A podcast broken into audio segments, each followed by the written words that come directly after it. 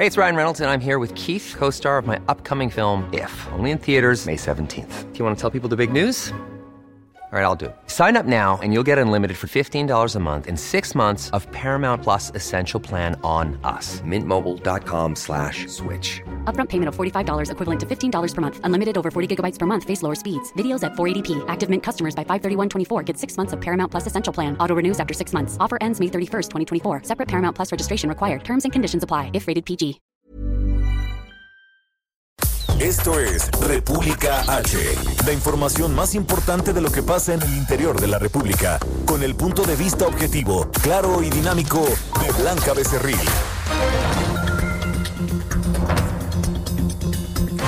Hola, hola, muy buenas noches. Son las 9 de la noche en punto de este miércoles 28 de octubre de este año 2020. Yo soy Blanca Becerril. Esto es República H y yo por supuesto que como todos estos días lo invito a que se quede conmigo porque en los próximos minutos le voy a dar toda la información más importante generada hasta este momento, por supuesto, para que usted esté bien informado de lo que ha pasado en las últimas horas en el territorio nacional y por supuesto que también aquí en la Ciudad de México. Y vaya que hay muchas cosas que contarle porque lamentablemente pues los casos confirmados de coronavirus siguen a la alza en territorio nacional. Ya van 90 mil decesos por coronavirus.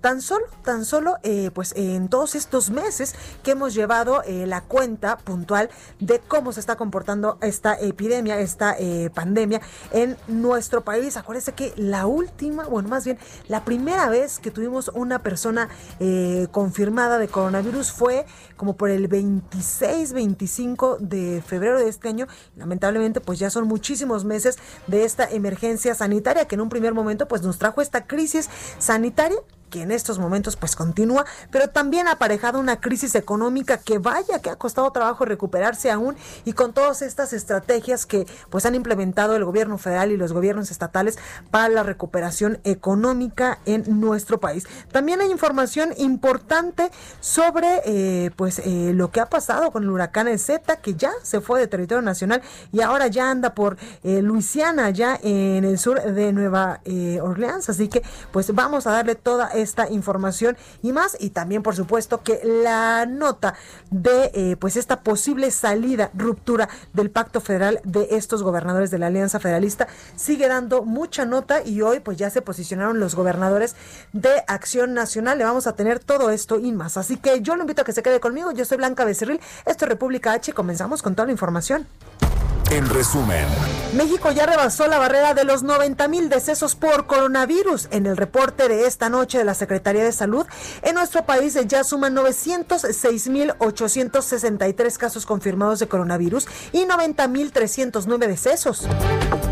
Y a pesar del repunte en el número de contagios, Olga Sánchez Cordero, secretaria de Gobernación, dijo que no habrá un retoque, un perdón, un toque de queda, ni tampoco imponer sanciones a quienes incumplan las medidas sanitarias. Escucha. Pero sí quiero ser muy enfática, no va a haber medidas coercitivas a la población como eh, toque de queda o algunas otras sanciones que, que pudiéramos imponer y que no se van a imponer en el autoconfinamiento a las personas que no sigan las medidas de seguridad y de. El Tribunal Electoral validó el triunfo de Mario Delgado como nuevo presidente nacional de Morena y a Citlali Hernández como secretaria general, por lo que ordenó al INE realizar el registro. Por cierto, Mario Delgado ofreció un mensaje en el que dijo que su partido está de nuevo en movimiento para detener a una minoría de gobernadores bravucones. Escucha.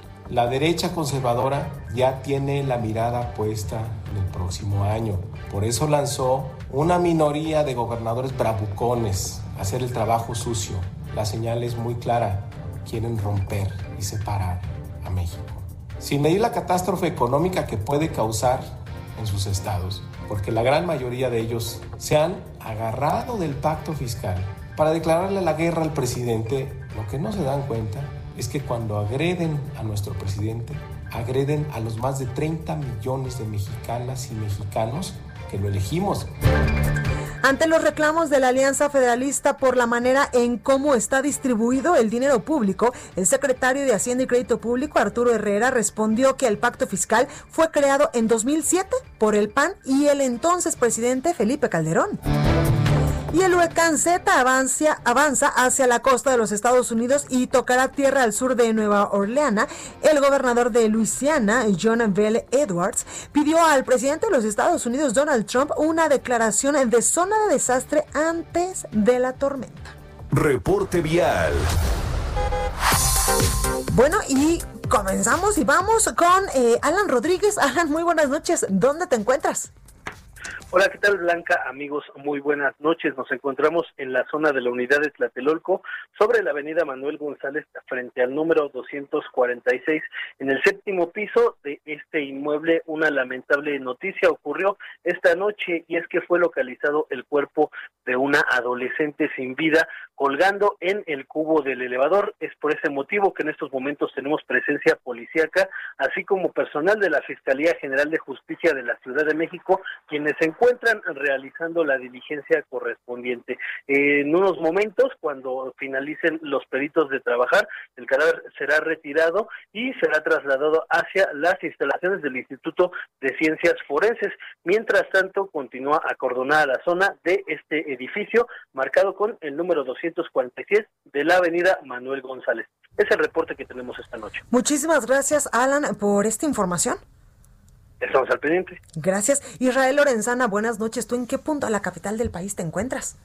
Blanca, muchísimas gracias. Es un gusto saludarte esta noche. Nosotros nos encontramos en la zona oriente de la Ciudad de México. Es la alcaldía Iztapalapa y es que fíjate que alrededor de las dos de la tarde fueron tomadas las instalaciones del CCH Oriente. Llegó un grupo de jóvenes, todas ellas mujeres embosadas, vestidas de negro, encapuchadas, y tomaron por sorpresa a los vigilantes de la entrada y bueno, pues esto generó movilización por parte de elementos de la Secretaría de Seguridad Ciudadana. Estas jóvenes tienen tomadas estas instalaciones, están pidiendo que destituyan al director de este plantel, el CCH Oriente, y como no han tenido una respuesta por parte de las autoridades, únicamente permitieron que salieran tres personas sindicalizadas, se retiraron aproximadamente a las cinco de la tarde y para estos momentos se observa que hay pues muchísimo, aparentemente están destruyendo algunos vehículos en el estacionamiento de este CCH Oriente. Todavía no tenemos reportes de personas lesionadas, por supuesto se está a la expectativa aquí sobre el periférico oriente, muy cerca de la calzada general Ignacio Zaragoza, para nuestros amigos automovilistas que van con dirección precisamente hacia la zona de Zaragoza. Hay que anticipar su paso por este punto, manejar con mucho cuidado. Esto también con dirección hacia el perímetro de Nezahualcóyotl. Blanca, la información que te tengo. Muchísimas gracias, Israel. Regresamos al ratito contigo. Hasta luego. Hasta luego. Y Javier Ruiz, eh, buenas noches, ¿cómo estás? Tú nos tienes el reporte de cómo se están llevando a cabo pues estas, eh, esta peregrinación en la iglesia de San Hipólito. Ah, no está todavía, no, me dice mi, mi, mi productor que no lo tenemos en la línea, pero vamos a continuar con más información. La nota del día. Bueno, y es que sin duda la nota del día desde hace muchísimos meses es que México en estos momentos pues ya ha rebasado la barrera de los 90 mil decesos por coronavirus. En el reporte de la Secretaría de Salud en nuestro país de esta noche, a las 7 de la noche allá en Palacio Nacional, pues ya no lo decía el, eh, el, el director de epidemiología José Luis Salomía, que en México ya tenemos esta noche 906 mil 863 casos confirmados de coronavirus y 90 mil 309 decesos. Para hablar precisamente del tema en la línea telefónica, saludo con mucho gusto al doctor Arturo Erdeli. Él es matemático de la Universidad Nacional Autónoma de México y también pues quien le sabe mucho al asunto del coronavirus. Doctor, muy buenas noches, ¿cómo está? Gracias por esta comunicación, doctor. Oiga, pues cuénteme cómo ve usted eh, eh, que en estos momentos, después de ya muchísimos meses de este confinamiento en un primer momento, pero de esta emergencia sanitaria que estamos viviendo en el país, hoy ya tenemos el lamentable número de 90.309 decesos en el territorio nacional muy, muy, muy por arriba de aquel escenario catastrófico que había manejado el subsecretario de 60 mil muertes, pues ya, ya les somos 90 mil, y eso nada más de los casos confirmados, porque el domingo pasado pues, se dio a conocer el estudio de exceso de mortalidad, que justamente busca detectar este, otra cantidad de, de, muertes que pudieran no estar eh, registradas por la vía de la confirmación, y que bueno, pues se estima que el exceso de mortalidad ya casi llega a 200 mil eh, por todas las causas, aunque atribuyen hasta el momento nada más 139 mil. Pero bueno, pues ahí estamos, 90 mil confirmados, pero ya, ya con exceso de mortalidad ya estamos hablando de 139 mil por lo menos. Doctor, ¿en qué momento podríamos estar bajando esta cifra? La estrategia en materia eh, pues de, salud aplicada por el gobierno federal, por los gobiernos estatales, ha funcionado. Hay que eh, pues amarrarle ciertas tuerquitas, hay que cambiarlas. ¿Usted cómo ve estas estrategias? Pues el, el, quizás eh, eh, una que se ha desaprovechado mucho y, desafortunadamente porque se ha politizado el asunto que es el uso generalizado de, cubrebocas. Digo, ya hay muchos estudios científicos que han demostrado que sí puede ayudar, no es la panacea, no es no es una vacuna, pero sí podría ayudar mucho a reducir los contagios y desafortunadamente nuestras autoridades han desestimado su uso, lo han minimizado, lo han relativizado diciendo, bueno, es un instrumento auxiliar, pero no no no te protege, no sí, sí ayuda a proteger, no es garantía de que no te vas a contagiar, pero sin duda la carga viral que puede uno recibir por estar usando cubrebocas sería en un momento dado mucho menor que si no lo usamos. Entonces, creo que se ha desaprovechado una herramienta que es sencilla, que no es cara, que es accesible a toda la población y que hubiera ayudado muchísimo a, que hubiéramos descendido más rápido en el número de contagios, que tuvimos un deceso lento, digamos, a partir de agosto, septiembre, pero pues ahorita ya estamos viviendo un claro repunte y seguimos con eh, una, eh, pues una visión, digamos, confusa y poco clara de las autoridades respecto al uso de cubrebocas. Totalmente. Oiga, doctor, ahorita que, que toca el punto de las autoridades, hay muchos científicos, eh, también médicos que se dedican evidentemente pues a estar monitoreando cómo va evolucionando este virus en el territorio nacional, que dicen que incluso podría existir un subregistro y que estas cifras que nos maneja el gobierno federal podrían ser incluso casi del doble que eh, de, de, muertos y también de personas que han resultado contagiadas en estos meses en el territorio nacional. ¿Usted qué opina sobre esto? A ver, el superregistro siempre se da en México y en cualquier país, porque aún los países que hagan muchísimas eh, pruebas, no hay forma de que alcancen a detectarlos a todos. Entonces, todos los países tienen en mayor o menor grado un cierto nivel de subregistro, eso ya se sabe. Obviamente, los países que hacen muchísimas menos pruebas, como es el caso de México, pues vamos a tender a tener un subregistro mucho más pronunciado que el que tienen países que aplican muchas pruebas. Pero de alguna forma, hay métodos indirectos como es este eh, análisis de exceso de, muertes que, han estado haciendo tanto algunos analistas independientes como el propio gobierno, pues que ya van dando cuenta que efectivamente el total de defunciones pues es poco más del doble de las confirmadas. Totalmente. Doctor, usted que es especialista en estos temas, ¿tiene alguna proyección de si esto lamentablemente sigue así, si estos números siguen así, hacia dónde podría eh, pues ir esta emergencia sanitaria en el país? Mira, antes del, repunte, como tenemos una tendencia descendente más o menos estable durante agosto, septiembre, con esa tendencia eh, me salía que podíamos cerrar el año como en unas 100 mil defunciones y un millón de casos contagiados, pero eso era antes del repunte. Ahorita que está repuntando, eso es, de ahí para arriba. Entonces, sí, definitivamente vamos a, a, cerrar el año por arriba. De hecho, al ritmo que vamos, digamos, en cuestión de un mes, ya, ya, ya podríamos estar rebasando las 100.000 muertes eh, eh, confirmadas sin problema, ¿no? Digamos, ya, o sea, estaría adelantando como un mes, entonces quizás podamos llegar como a las 120.000 muertes confirmadas, ¿no? Faltaría el exceso de mortalidad para finales de año. Doctor, ¿por qué se da este repunte en territorio nacional? ¿Estamos haciendo algo mal eh, los, los mexicanos o la estrategia no está funcionando? ¿Por qué se da este repunte?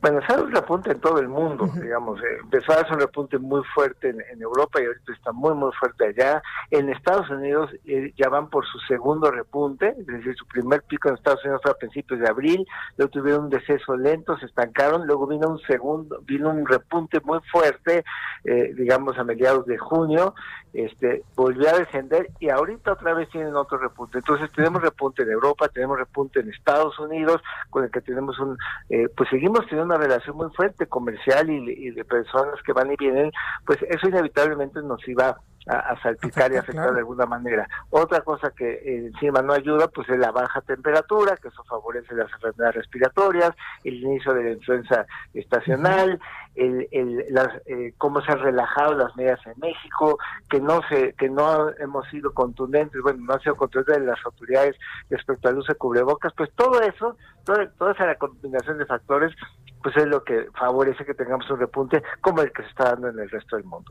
Pues ahí tenemos la información. Doctor Arturo, Arturo eh, Erdeli, matemático de la Universidad Nacional Autónoma de México, muchas gracias por esta comunicación y por todos estos datos importantes que nos ha dado. A tus órdenes, Blanca. Gracias, gracias, doctor. Bueno, pues ahí está la información. Vamos hasta Chihuahua porque, eh, pues, este es el primer estado de la República que desde el pasado viernes, pues ya regresó a semáforo color rojo. Federico Guevara nos tiene los detalles. Federico, ¿cómo vamos? Efectivamente, pues ahora sí, acostumbrándome, acostumbrándonos, perdón, a un rojo casi verdadero. Actualmente tenemos 1094 casos. De ayer a hoy fueron 598 casos nuevos y cerca de 1.817 fallecimientos. Es decir, es real. Ha colapsado el sistema de salud. Los hospitales, los dos principales en el estado, de, en la ciudad de Chihuahua y uno en Ciudad Juárez, ya están al 100%. Eh, llegó la caballería por parte de la federación, pero una caballería muy, pues muy endeble. 20 camas, 20 respiradores, dentro de una gran carpa inflable, pero que no va a solucionar las necesidades que tenemos. Por otra parte, y decimos que ahora sí es un semáforo rojo-rojo, el día de ayer fueron clausurados y se les va a quitar el, la licencia de venta de alcohol a 16 negocios, los cuales fueron, pues se seguían vendiendo, vendiendo alcohol. Nueve autobuses fueron retirados de la circulación porque sobrepasaban el cupo y también corre el riesgo de que su permiso sea retirado.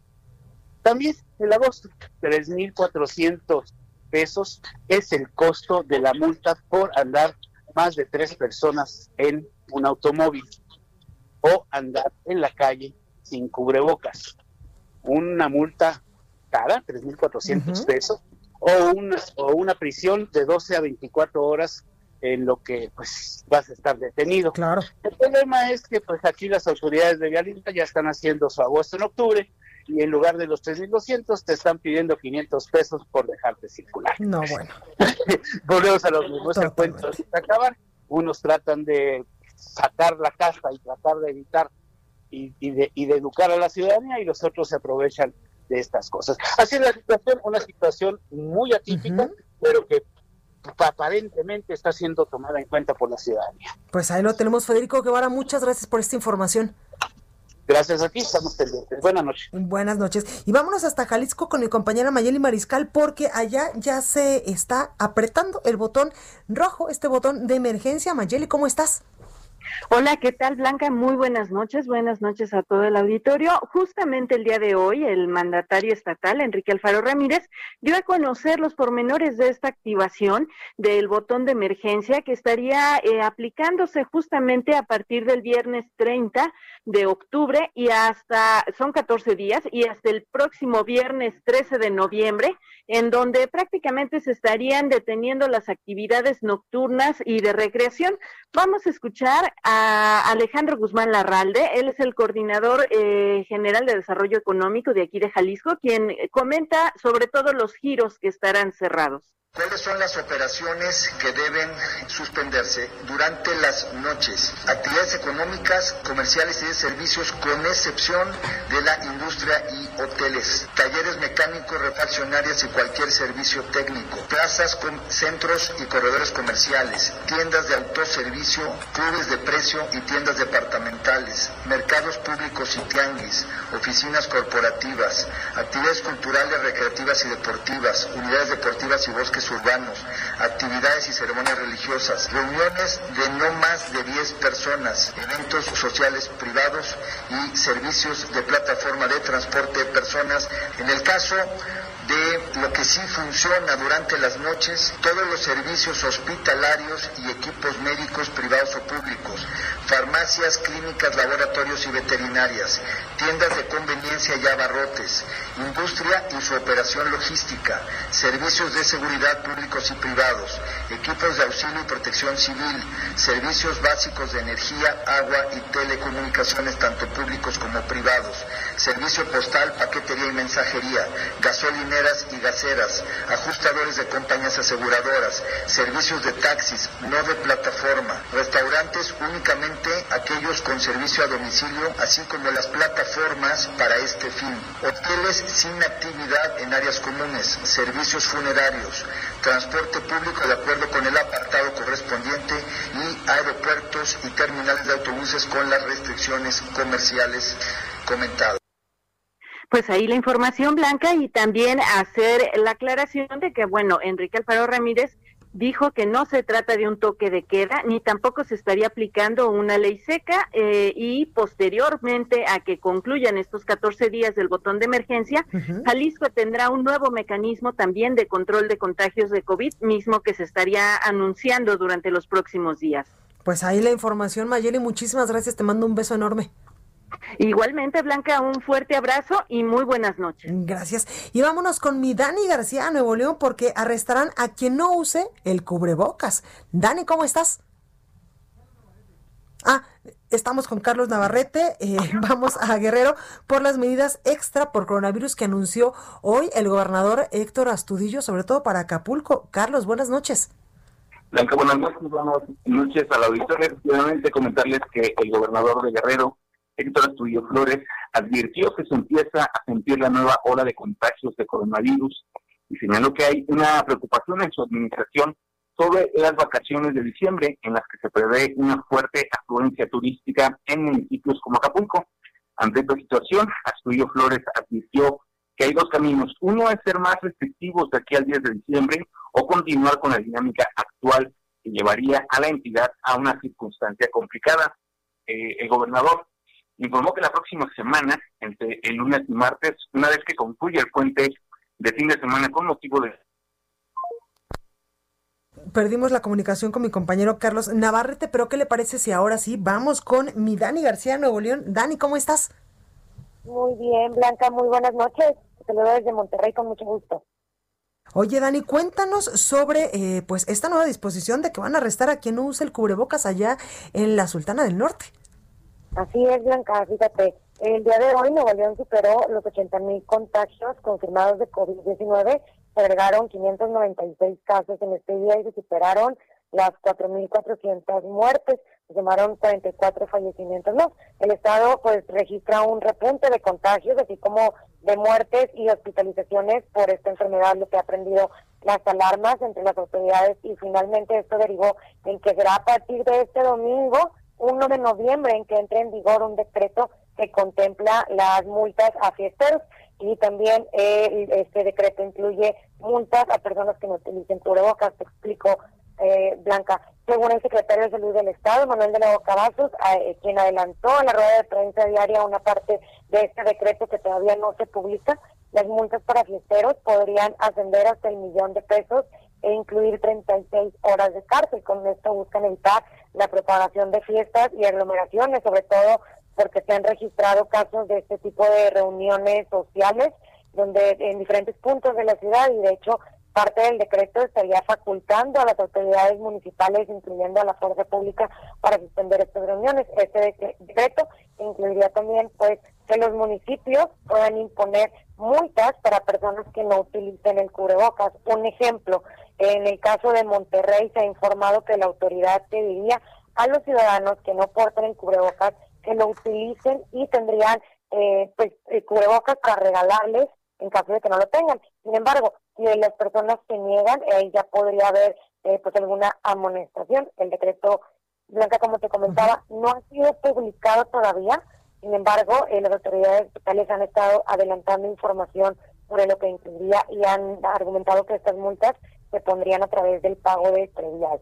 Eh, irían pues entre 20 mil pesos aproximadamente, más importante es, es, más bien la amonestación que sería de pedir a las personas que se lo pongan para poder seguir en los espacios públicos.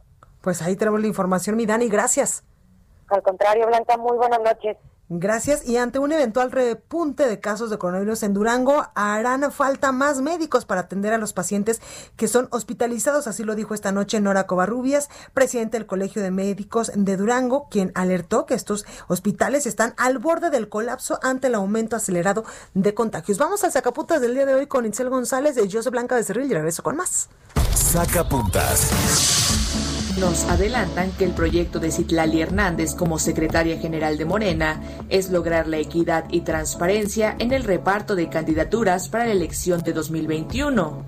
En términos coloquiales, empujará que no haya dedazo o acuerdos bajo la mesa y que quienes sean elegidos para contender tengan el consenso y el respaldo de toda la militancia. Se bajó de la cúpula tricolor el exgobernador de Jalisco, Aristóteles Sandoval renunció a la Secretaría de Innovación y Participación Digital del partido que dirige Alejandro Moreno por congruencia, pues no serán los de ayer los que construyan el mañana. Su salida dejó ver, nos cuentan, que el triunfo en Coahuila e Hidalgo no fue precisamente gracias a la dirigencia. Continúa escuchando a Blanca Becerril con la información más importante de la República en República H. Regresamos. Estamos de regreso con la información más importante de la República en República H, con Blanca Becerril, transmitiendo en Heraldo Radio. En resumen, los restos de 59 personas fueron hallados en fosas en diferentes puntos del municipio de Salvatierra, esto en Guanajuato. El hallazgo se realizó con el trabajo de familias de personas desaparecidas, la Fiscalía del Estado, la Guardia Nacional y otras autoridades estatales.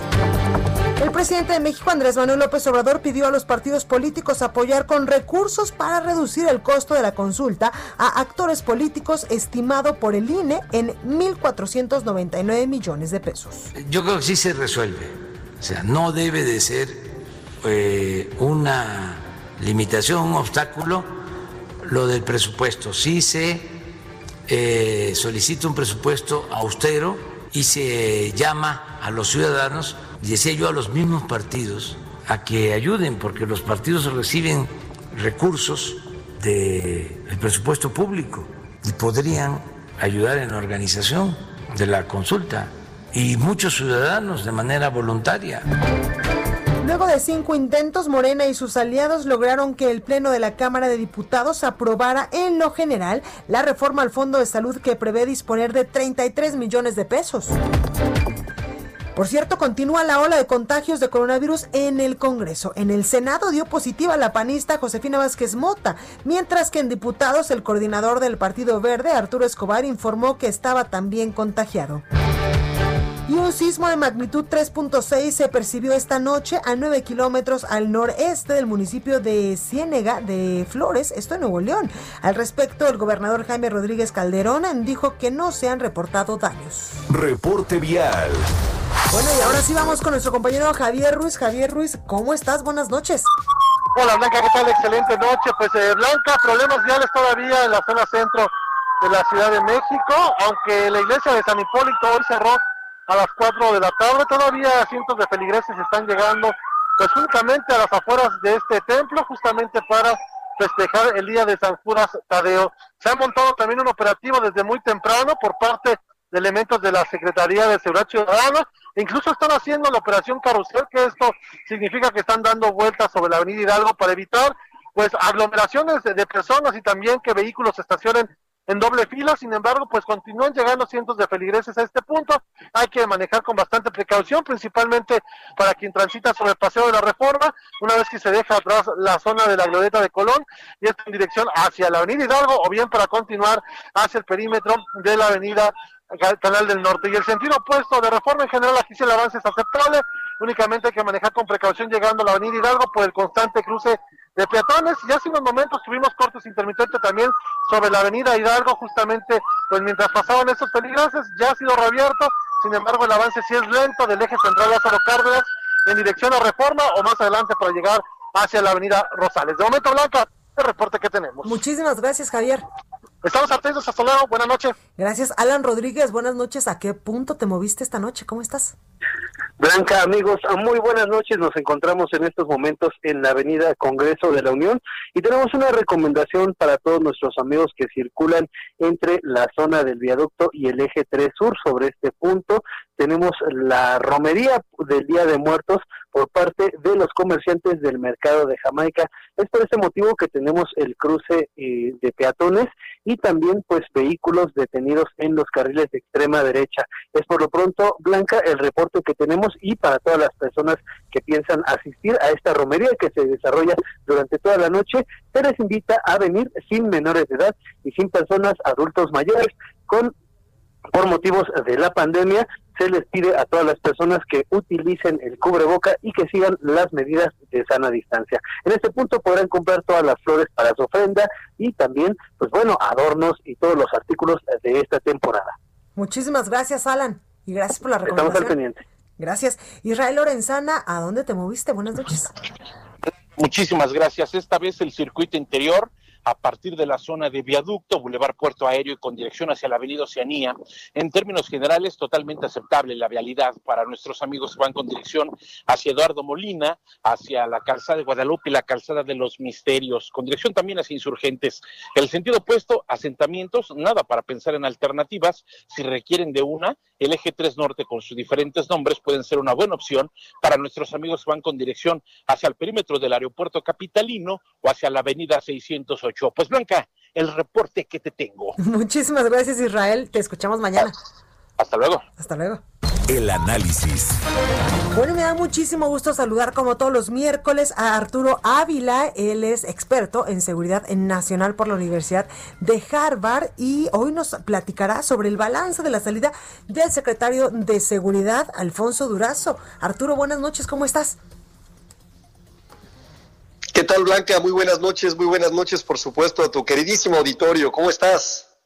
Muy bien, Arturo, muchas gracias. Oye, pues cuéntame, eh, ya, ya formalizó su renuncia el eh, secretario eh, Alfonso Durazo para irse, evidentemente, por una gubernatura en el 2021 y pues él estuvo al frente del cargo cuando pues se dieron muchísimos mm, eh, pues muchísimos casos importantes en materia de seguridad y tú más o menos nos vas a decir pues cómo fue, cómo está el corte de caja ahora que el secretario pues ya deja el cargo. Así es, Blanca. Pues bueno, ¿cuáles son las cuentas que entrega Alfonso Durazo? Bueno, antes de iniciar con el análisis, Blanca, vale la pena aclarar que las tendencias de la seguridad no son tendencias que se pueden romper de un día para otro, especialmente cuando tienes una herencia como la que recibió el actual gobierno.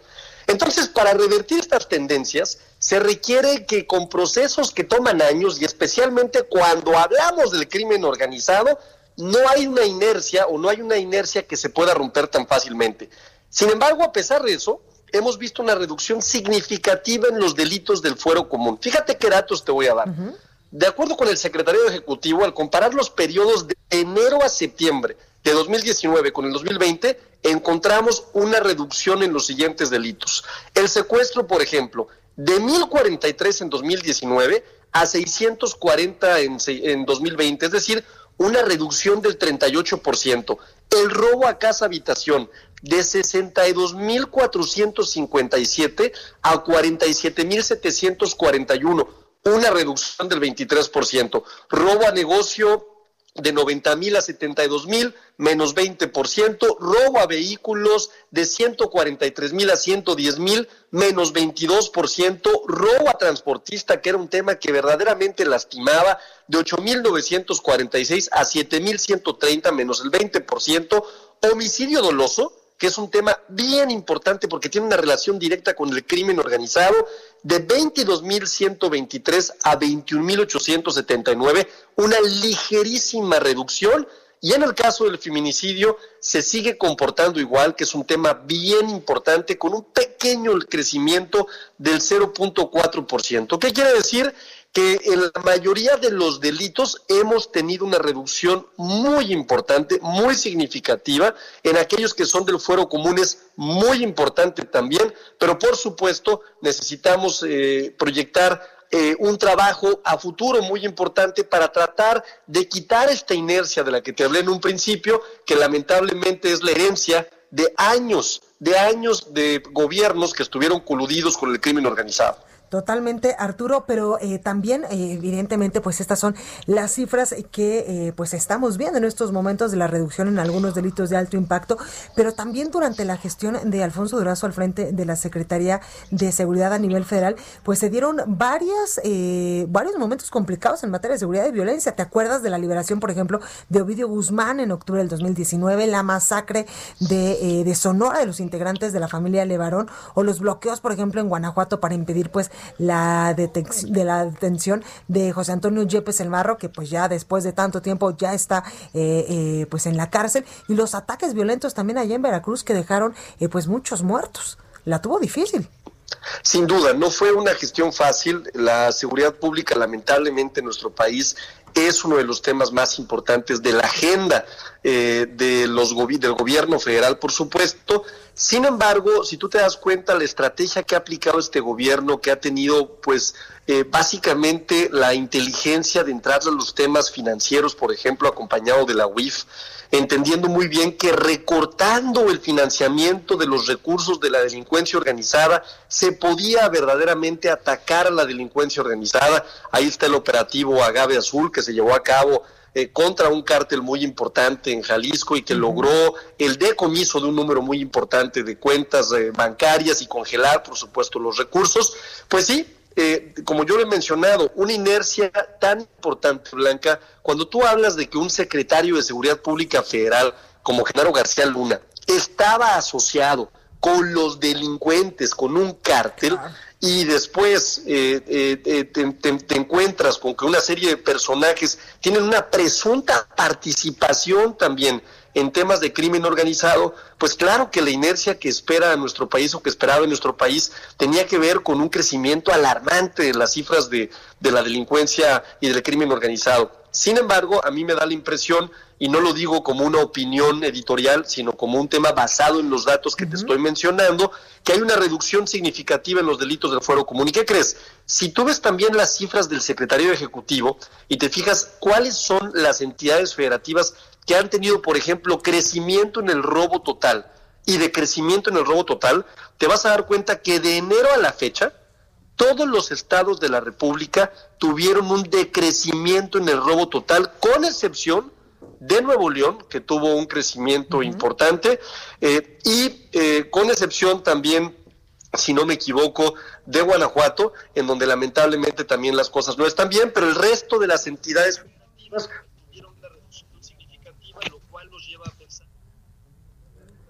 están llevando a cabo, pues bueno, básicamente están empezando a dar resultados. Perdón, fue, eran Nuevo León y Sonora, para corregir, para dar el dato correctamente. Pues ahí lo tenemos, Arturo Ávila. Gracias por esta comunicación y por estos datos. Todo lo contrario, Blanca, gracias a ti. Yo quiero nada más adicionar que si en un futuro eh, las estrategias de seguridad están enfocadas a plataformas tecnológicas, a que la unidad de inteligencia financiera siga haciendo la labor extraordinaria que está haciendo. Si se le mete un tema a la reestructura a fondo del sistema penitenciario y se incrementan los recursos para las instituciones que hoy están a cargo de la seguridad, estoy seguro que para 2024, a finales de este sexenio, tendremos un México distinto, un México que todos anhelamos, querida Blanca. Dios te escuche, Arturo. Muchas gracias. Gracias, te mando un abrazo muy grande como siempre y nos vemos la próxima semana. Gracias Arturo, cuídate mucho. Bueno, pues ahí la información. Oiga, hace ratito se acuerda que le comenté en el resumen eh, de noticias que el Tribunal Electoral validó el triunfo de Mario Delgado como nuevo presidente nacional de Morena y también de Citlali Hernández como secretaria general, por lo que pues ya le había ordenado al INE realizar el registro. Bueno, pues Porfirio Muñoz Ledo, el otro candidato a la dirigencia nacional de Morena, eh, publicó hace unos momentitos, no permitamos que un espurio tribunal imponga la dirigencia del partido cuando nuestros recursos legales están en proceso. Morena debe recuperar su soberanía. Impidamos el imperio del dinero en las elecciones del 2021, dice Porfirio Muñoz Ledo, y es que estas declaraciones se dan pues luego de que el Tribunal Electoral del Poder Judicial de la Federación declaró como presidente de Morena a nivel nacional a Mario Delgado. Oiga, y vamos a más información, sobre todo en temas de seguridad, con mi compañera Gaby Montejano hasta Guanajuato, porque encontraron 59 cuerpos en una fosa, en una zona de fosas clandestinas. Mi Gaby, ¿cómo estás?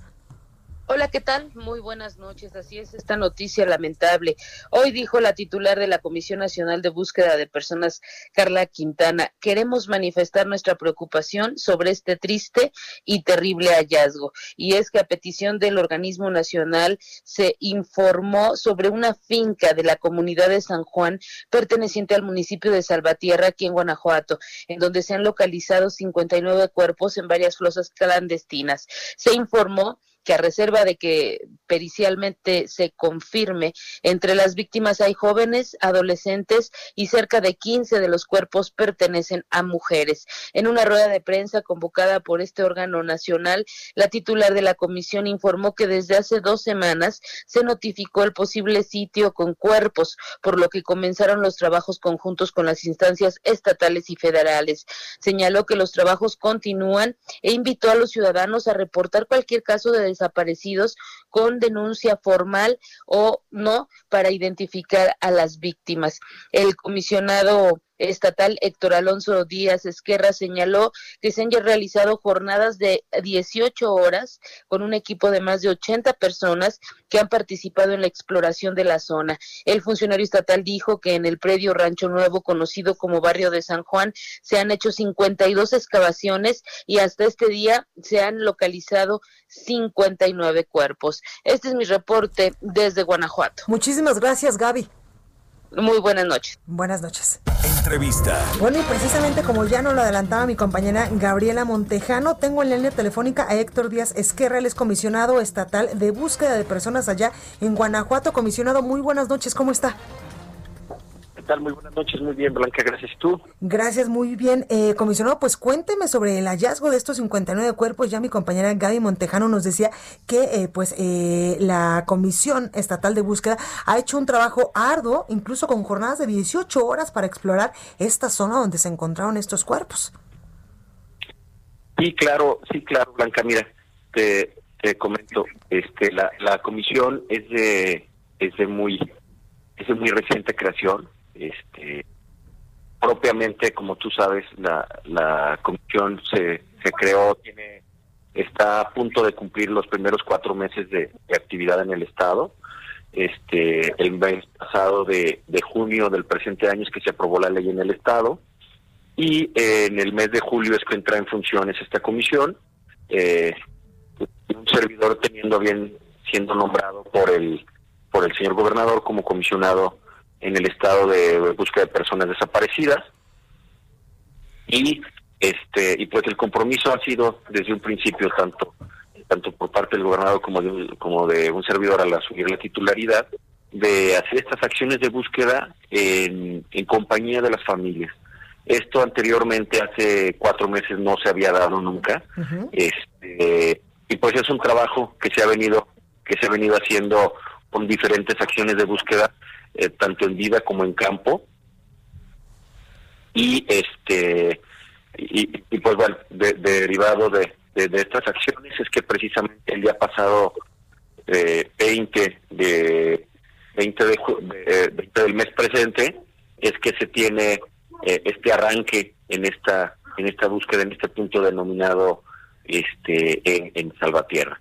Eh, al día de hoy pues se han, se han tenido diversas acciones efectivamente, como bien lo mencionabas, se han, se han avanzado en estas, en estas ubicaciones, como primero se tiene que hacer la, la actividad y posteriormente confirmando que efectivamente pues se tenían, se tenían estos, estos puntos positivos y se han llevado a cabo estas extracciones de, restos humanos que este pues como si te refiero era era una una actividad que se que se había platicado y se había acordado con las con las familias.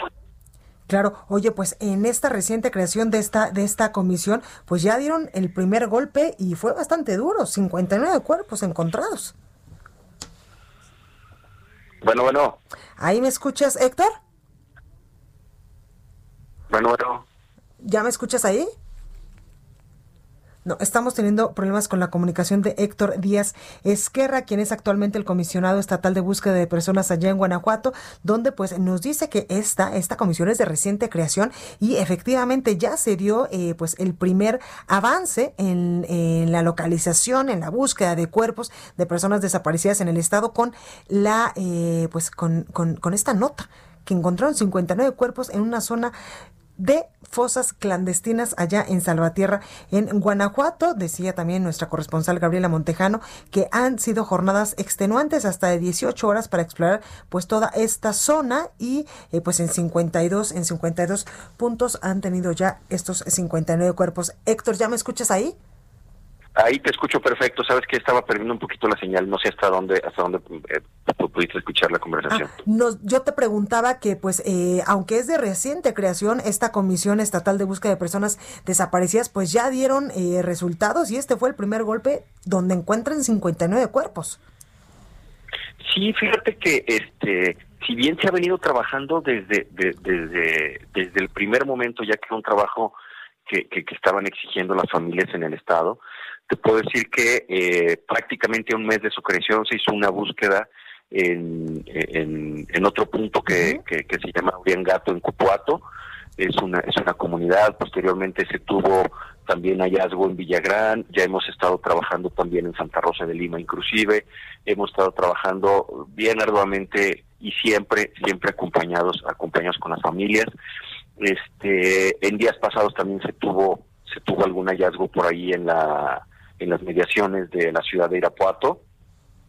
Y sí, efectivamente, este, este punto tan importante que del que estamos platicando actualmente viene de un compromiso por parte del gobierno del estado en el cual este todas las todas las autoridades empezando por por el por el gobernador por fiscalía del estado este con quien se ha trabajado de, de, de, manera conjunta y sobre todo de la mano con las familias que era algo lo que nos habíamos comprometido y, pues ahí está ahí, está el trabajo. si bien si bien puede parecer un, un tema este hasta cierto punto fuerte y, y, triste lo que nosotros lo queremos ver desde que desde el punto de vista que tenemos eh, prácticamente a 60 familias eh, es más inclusive después de la de la de la conferencia de prensa que se dio tuvimos la ubicación de otra persona más.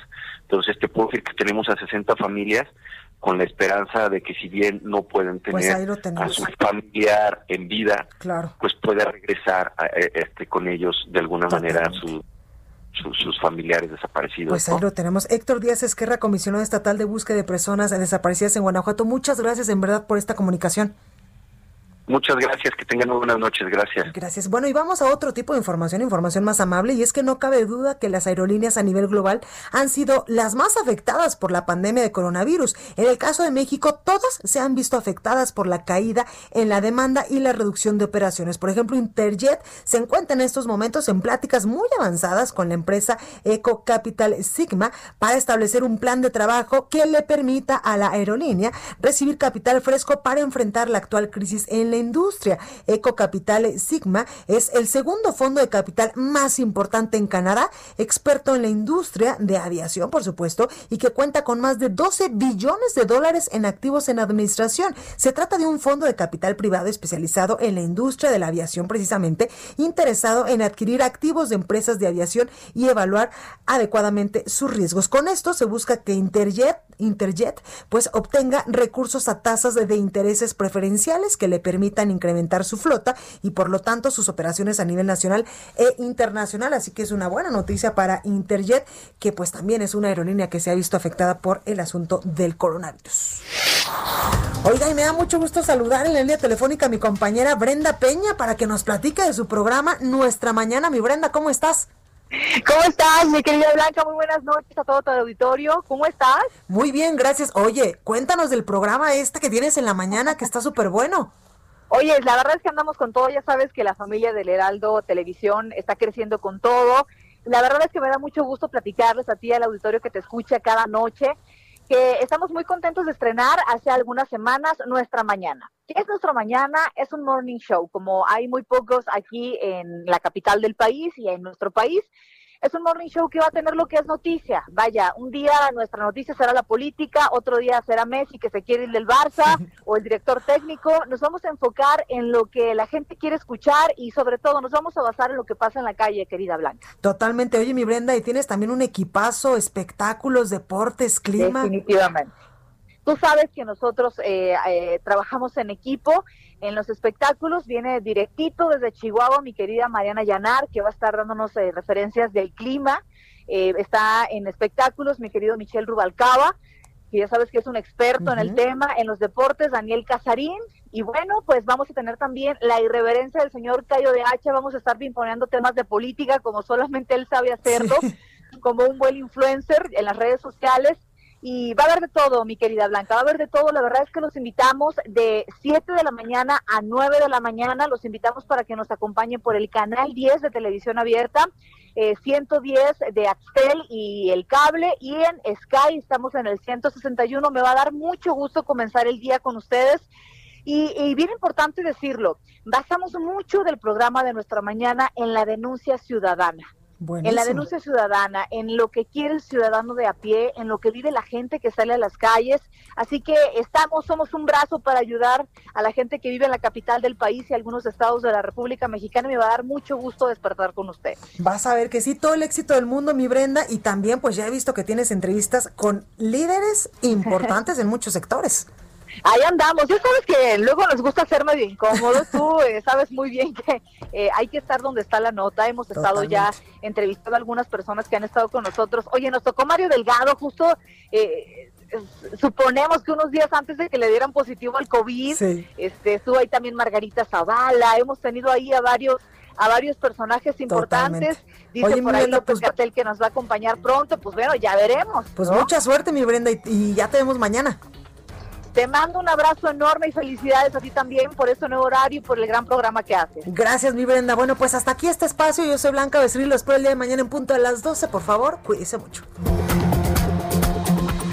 Esto fue República H, la información más importante de lo que pasa en el interior de la República, con el punto de vista objetivo, claro y dinámico de Blanca Becerril. Continúa escuchando Heraldo Radio, donde la H suena y ahora también se escucha. Una estación de Heraldo Media Group. Heraldo Radio, la HCL se comparte, se ve y ahora también se escucha. When you make decisions for your company, you look for the no-brainers. If you have a lot of mailing to do, stamps.com is the ultimate no-brainer. Use the stamps.com mobile app to mail everything you need to keep your business running with up to 89% off USPS and UPS. Make the same no-brainer decision as over 1 million other businesses with stamps.com. Use code PROGRAM for a special offer. That's stamps.com, code PROGRAM.